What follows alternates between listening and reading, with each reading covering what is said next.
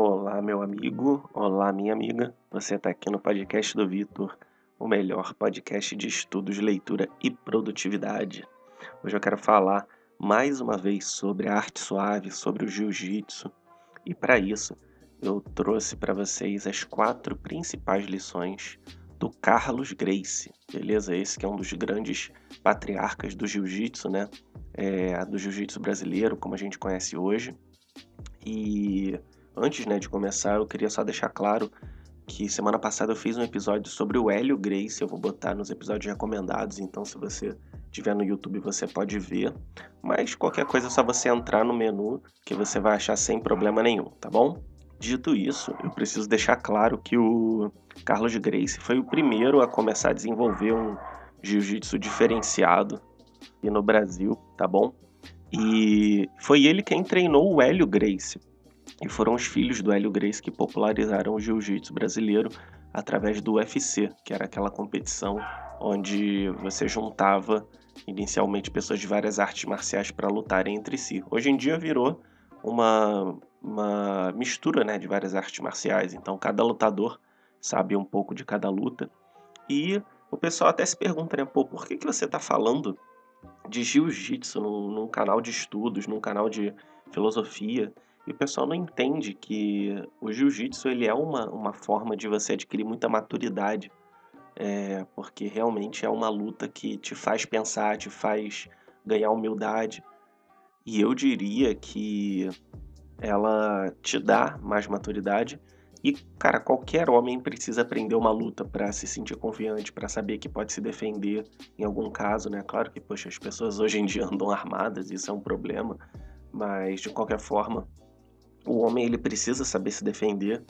E o jiu-jitsu é a melhor luta nesse sentido, né? Melhor arte marcial. Tem gente que fala do Krav Maga, eu, eu não poderia dizer qual é o melhor porque eu não entendo muito de Krav Maga, mas enfim, é, vê, né, o que você acha melhor, boxe, Krav Maga, Muay Thai, vê um lugar sério e treina, porque, cara, qualquer homem precisa ter essa força, precisa saber se defender, precisa saber defender as pessoas que estão próximas a si, né?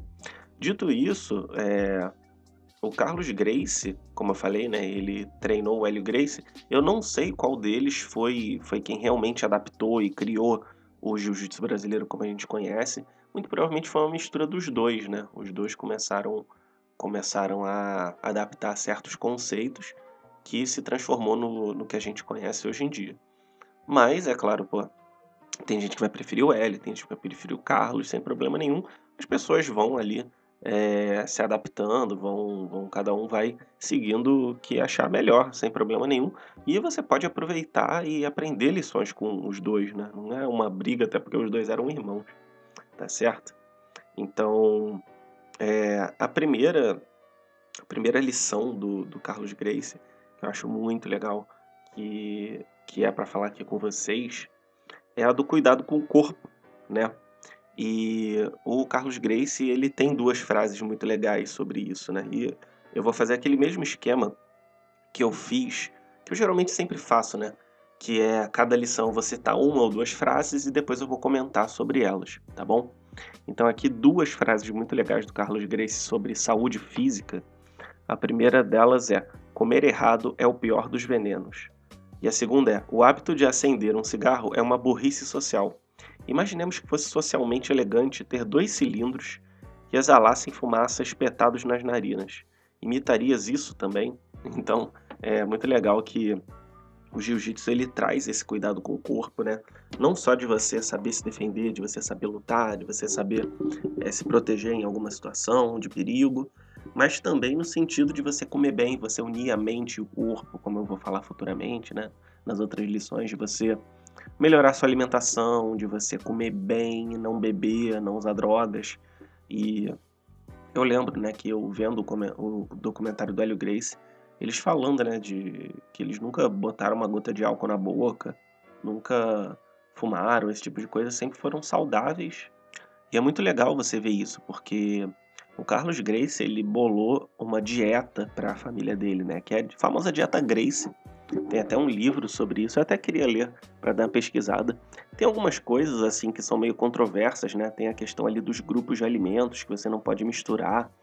É, não é todo mundo que concorda, os especialistas, né? Não é todo mundo que concorda com esse, esse conceito. Mas, de qualquer forma, é muito interessante, né? Que ele fala de ah, dar um espaçamento aí entre as comidas, entre as refeições, né? Para você conseguir digerir, vai diminuindo refrigerante. São alguns princípios bem legais que, independente de você seguir a risca ou não, você vai se beneficiar, né? Sem problema nenhum. E vai ter, vai ter muito, muito benefício aí para sua saúde. Então, são coisas que a gente tem que considerar né, nessa dieta que talvez não sejam válidas, outras que a gente sabe que são muito boas, e aí sem problema nenhum, tá? E aí é aquela coisa, é, a questão do cigarro né, e das drogas, que eu, gosto de falar sempre do álcool, porque o álcool é, é a única droga assim que eu consumo, né, fora o café. Mas o álcool, por exemplo, eu posso falar tranquilamente que o álcool ele é muito traiçoeiro, né? Traiçoeiro que o que acontece? Você vai, aí você começa a beber só quando você sai com os amigos. Aí daqui a pouco você compra umas cervejinhas, aí você toma umazinha no sábado, umazinha no domingo em casa. Depois você já tá bebendo todo dia. Então fica muito complicado. O álcool ele vai é, crescendo na sua vida até que chega aquele momento em que você vai sair você já fala: Ah, vamos beber, vamos beber, o que, que a gente vai beber? Sabe? Igual um viciado mesmo. E eu me dei conta disso, né? E por isso eu fiz até um, um período prolongado aí de abstinência de álcool durante a quaresma de São Miguel, porque realmente, né, cara? A gente tem que cuidar da mente e do corpo. E isso aí já é sabido que faltas de nutrientes específicos na, na nossa comida fazem com que a gente se sinta mal, façam com que a gente tenha problemas é, de ordem psicológica até. Então, quem, quem não sabe que a falta de vitamina D, por exemplo, que é aquela vitamina que a gente pega no sol, ela pode causar até sintomas similares aos de depressão, tá? Então fica de olho, talvez você esteja meio deprimido, pode ser por isso, né? Especialmente agora que o pessoal não está saindo tanto de casa. E até é, o ômega 3, ele também pode gerar efeitos que são similares ao, aos da depressão. Porque se você parar para pensar, a maioria das pessoas não come muito peixe, né? Então esse é um grande problema. Então compra aí um suplementozinho, né? Se, se você tiver a, a, o acompanhamento, compra aí uma latinha de, de sardinha, de, de atum, come um pouquinho, vai, é, sei lá, compra uma vezinha na semana que você vai se beneficiar. Porque realmente, né, tem até a questão da vitamina B12. Tá vendo até um psiquiatra falando que é, ele conheceu uma paciente que estava ali, a, foi em três, quatro médicos e ninguém sabia o que, que era, ela com depressão, cabelo caindo. Aí ele foi ver o exame de sangue dela e viu que ela estava com deficiência de B12. Cara, foi batata. Ele botou lá para ela tomar uma injeção e depois ela já estava bem. Então, cara, é interessante você notar que realmente o, o corpo ele reflete na mente, né? E a mente também reflete no corpo, né? Quando a gente tá meio triste, a gente anda até mais curvado, assim, né? Com o olho para baixo. Então, é, as pessoas esquecem um pouco essa relação certo? As pessoas esquecem isso. E, e por exemplo, né, o, o pessoal hoje em dia é muito politicamente correto, digamos assim, só que é interessante você notar que até quando a pessoa ela é mais, mais gordinha, assim, né, acima do peso, por exemplo, no caso do homem, o homem ele vai produzindo menos testosterona, né, quando ele tem uma porcentagem de gordura elevada. Então ele vai se sentindo cada vez mais deprimido, cada vez mais desanimado, cada vez mais sem, sem força. E é um ciclo vicioso, né? A pessoa vai ficando mais gorda, vai piorando, vai ficando mais gorda, vai piorando. E o que acaba é que quando você entra na, na linha contrária, você se beneficia muito, né? Você começa a malhar, sei lá, começa a emagrecer, a tomar um suplemento e você vai melhorando, melhorando, melhorando. E daqui a pouco você não consegue entender como você está melhorando tanto. Eu posso falar isso tranquilamente porque eu faço várias práticas assim, né? Eu faço jiu-jitsu, faço academia, como bem, etc. E, cara, é incrível porque eu tô pesando 80 quilos e eu tô parecendo bom, né? O meu corpo, ele tá bom. E olha que eu sou um cara baixo, eu tenho 1,70, 1,69, sei lá. E, cara, para mim, 80 quilos era algo impensável. Você estaria obeso, né? Nessa altura. Só que não, porque eu tô cuidando do meu corpo e é, trazendo ele, né, trazendo esse conhecimento para mim. Então, cara, cuidado com o corpo é essencial. Especialmente se você está na vida de estudos, está estudando para o vestibular, para o concurso, ou só estudando filosofia, esse tipo de coisa, porque realmente ele vai te ajudar muito a, a você se manter mais ativo, a você ficar mais inteligente, né? É, eu estava vendo um podcast com a Miley Cyrus, até ela falando que, poxa, ela tentou ser vegana, mas ela teve problemas ali no ômega 3 e, cara, não, não rolou, entendeu? Foi um grande problema, porque é, ela teve, teve problemas ali, não conseguia se concentrar direito. E quando ela passou a comer peixe de novo, ela se sentiu muito bem. Então, pô, que ótimo, né? Que ótimo. Então, realmente, o cuidado do corpo ele é fundamental. A segunda lição do Carlos Grace é a da perseverança e da eficiência no jiu-jitsu. Porque é por isso que eu digo, né? O jiu-jitsu ele é aquela arte marcial pro cara que é nerd, sabe? Pro cara, pro cara que é inteligente, pro cara que, que gosta de pensar. É, o pessoal sempre tem uma visão errada de que ah, quem faz luta é um cara violento, é um cara que briga, é um cara estressado, mas muito pelo contrário. É, eu conheço gente que faz jiu-jitsu, o cara, pô, fazer um doutorado em, acho que é fisioterapia, não sei, nessa área assim, né, de fisioterapia, o cara sabe muito. E já vi gente, pô, professor, já vi delegado, tem até o Fux, né, do Supremo Tribunal Federal, ele é faixa preta de jiu-jitsu. Então, você realmente entende que é uma luta de estratégia, é uma luta de, de, de calma, de paciência, é uma, uma luta que realmente te faz ter uma, uma perseverança ali, não é só você sair batendo em todo mundo, como o pessoal acha que é, né? Inclusive, é, eu tenho essa experiência quando eu vejo as pessoas. É, quando eu vejo as pessoas vendo uma luta assim de jiu-jitsu, o pessoal não entende, né? Ah, como assim? Por que, que o cara não faz isso? Por que, que o cara não faz aquilo? Só que pô, a pessoa não entende as regras do jiu-jitsu, não sabe como é difícil, né? Eu tava vendo até um, um, um membro da família Grace treinando com alguns faixa preta da Coreia do Sul. E, cara, era sinistro o nível de estratégia deles, né? Todos faixa preta. E o pessoal nos comentários falando, ah, quem vê assim de fora não imagina o, o cansaço que os caras estão sentindo, né? Então, realmente, muito, muito bom, cara. Sensacional.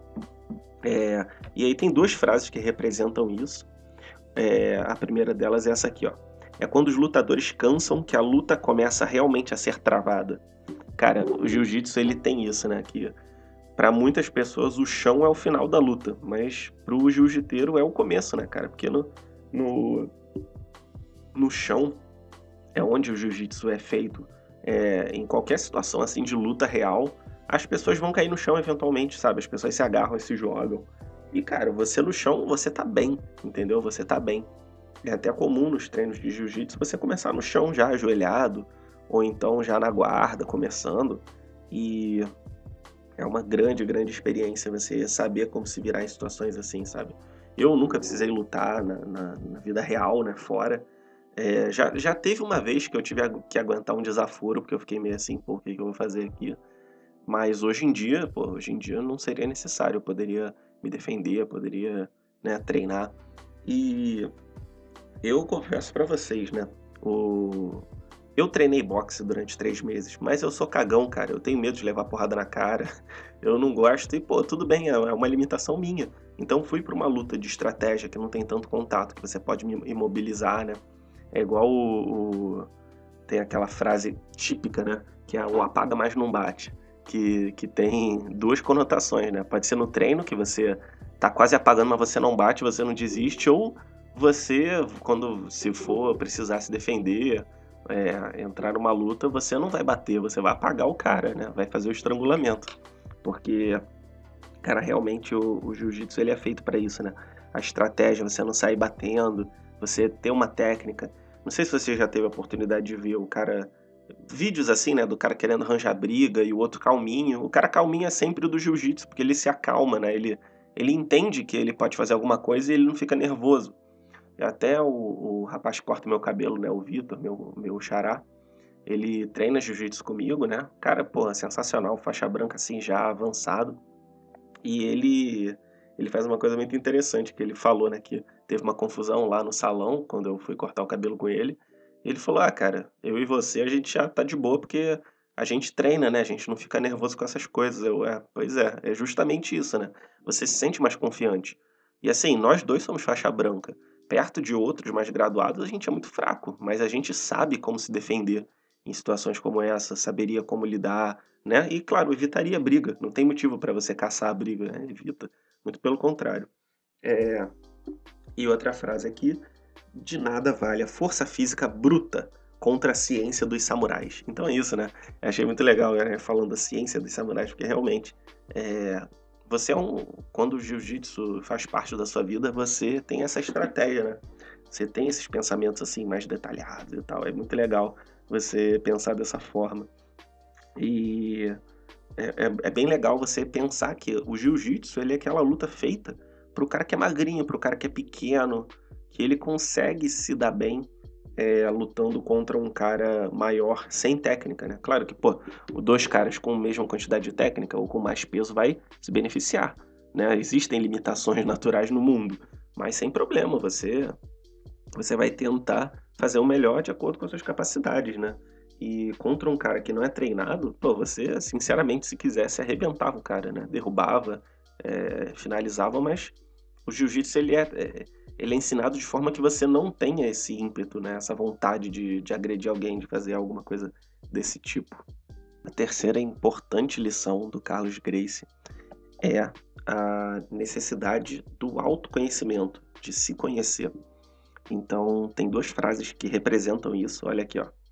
Com o jiu-jitsu, aprendi, sobretudo, a grande lição, que foi a de me conhecer profundamente.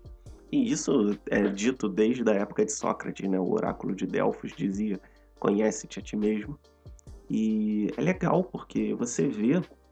Isso é uma impressão que eu tenho. Nunca falei disso com ninguém ainda. Mas eu acho que o, o tipo de jogo que você faz ele reflete muito a sua personalidade, né? O seu tipo de, de luta no jiu-jitsu. Porque o pessoal acha que é uma arte marcial toda igual, mas cada um joga da forma preferida, cada um tem uma posição de defesa, né? Uma, uma guarda é, diferente. E a pessoa, ela usa uma técnica de raspagem diferente, dependendo do caso, né? Raspagem é uma forma de você, digamos assim, se beneficiar durante a luta, né? Bem resumidamente falando. E eu acho que isso é um reflexo tanto do, do treino com o tipo de jogo que você faz. E, por exemplo, eu sou um cara mais na minha, um cara mais tímido, um cara que é, é mais reativo do que ativo, né? Eu não, não sou tanto de, de, sei lá, inovar sempre, mas eu gosto de fazer aquela coisa bem feita ali. E você vê que eu sou mais guardeiro, eu gosto de ficar na guarda, gosto de ficar na defensiva, esperar uma oportunidade e aí atacar. E eu já conheci gente, né? é, que gosta não, gosta mais de partir para cima, de atacar. Tem até esse meu meu amigo, né, o Vitor, ele até falou, pô, quero ir no campeonato, vou trazer um dente para tu de presente, né? Aí, pô, brinquei com ele, até falei, ah, pô, contanto que não seja o seu, tá ótimo. E aí, pô, quero tu ganhando, né?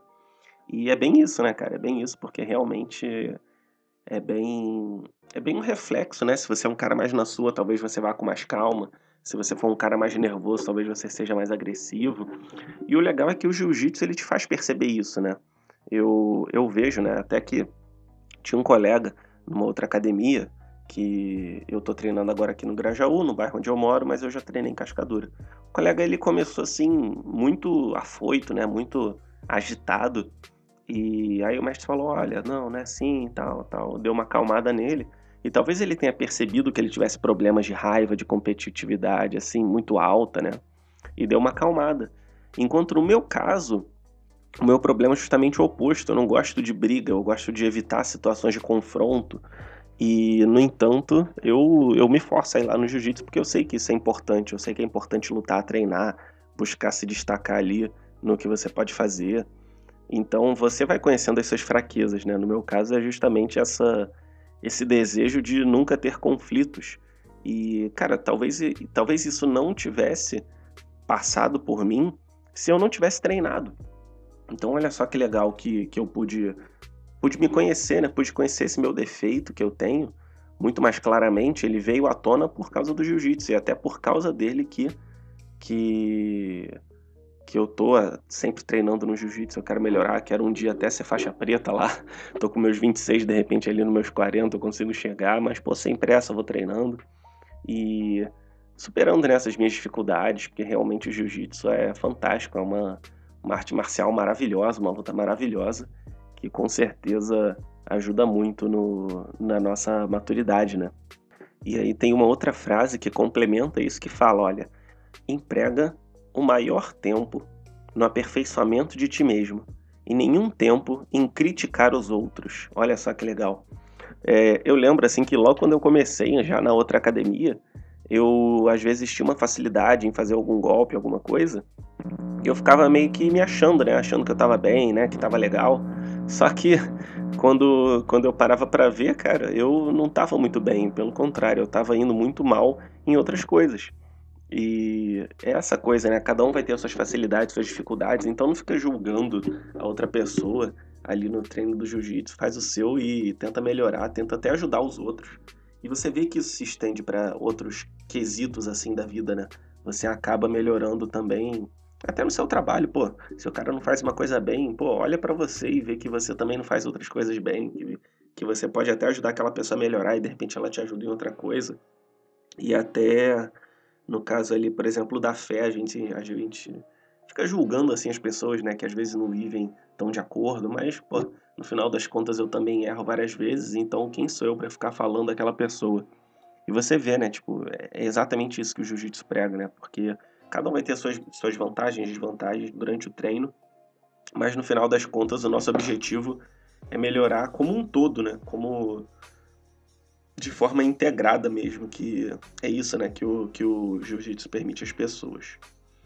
E o, a quarta lição é que o jiu-jitsu e qualquer luta assim, né, que, que possa ser bem empregada, com disciplina e tudo mais, permite o, auto, o autoaperfeiçoamento e também a conquista de uma serenidade, de uma calma, digamos assim, né? Então, tem uma aqui muito legal, né? que é jamais lute contra a pessoa, e sim contra os movimentos dela. Então no jiu-jitsu você entende isso, né, cara? No, no treino, você está lutando contra o movimento da pessoa, não contra a pessoa em si, você não é contra a pessoa. Você, pô, até depois do treino, você vai lá, aperta a mão da pessoa, fala, pô, obrigado pelo treino, valeu, agradece, né? E você entende com muito mais é, facilidade isso, né? De que, cara, você, você não está lutando contra um bicho, um animal, pelo contrário, você está lutando contra uma pessoa que tem lá suas dificuldades, suas facilidades, sua história. E você passa a respeitar aquele seu oponente, né? Ainda que talvez ele seja pior em algum quesito, mas ele também vai ser melhor em alguma coisa do que você. Então, sem problema, vai ser. Isso aí é muito legal. Muito legal que realmente é uma lição de humildade, né? Você não, não querer encarar como o cara briguento, o cara, o cara porradeiro ali, nem nada. E a última frase, né, que também é dessa quarta lição, é a seguinte: Promete a ti mesmo ser grande demais para sentir desassossego, nobre demais para sentir cólera, forte demais para sentir temor e feliz demais para sentir contrariedades. Então é isso, né? O, o, essa frase meio que simboliza tudo do jiu-jitsu, que é a, a possibilidade da melhora, do autoaperfeiçoamento, da maturidade, né, da, da, da, do crescimento interior, porque você vê né, que a luta ela, ela traz esse elemento de, de, de melhoria pessoal, que é muito bacana, muito bacana, e permite realmente você se tornar uma pessoa melhor com você e com os outros. Isso aí, cara, é impagável, né? Tipo, é um negócio fora de série. Isso aí realmente é, funciona muito bem, né? E ele fala, né, para você não sentir temor, para você não ficar é, impotente diante de mudanças, diante de dificuldades. Isso é verdade, né, cara? Você tem que alcançar um desenvolvimento pessoal de verdade, né? Não aquele, ah, acredite nisso, acredite naquilo. Não, não. Você é, é ter uma melhora concreta, né? Uma, uma atividade concreta ali que te faz é, te faz realmente melhorar e pode ser o jiu-jitsu, né? O, eu acho que é o São José Maria Escrivá que fala que esses meninos assim muito católicos e tal, eles têm a cruz para fora e o peito para dentro, né? E é o contrário, né? Você bota a cruz para dentro, porque pô, você não vai ficar se exibindo, dando uma de fodão, e põe o peito para fora, né? Vai treinar, vai ser mais confiante, vai fazer exercício, vai ser uma pessoa melhor. E é isso, né? É bem isso, é bem ao invés de você ficar se mostrando, seja, né? Seja aquela coisa. E o jiu-jitsu ele permite muito essa essa melhora pessoal, tá bom? Dito isso, espero que você tenha gostado desse episódio. É, se eu conseguir lembrar, eu vou colocar no link da descrição o episódio do Hélio Grace, que é um ótimo complemento a isso daqui, tá bom?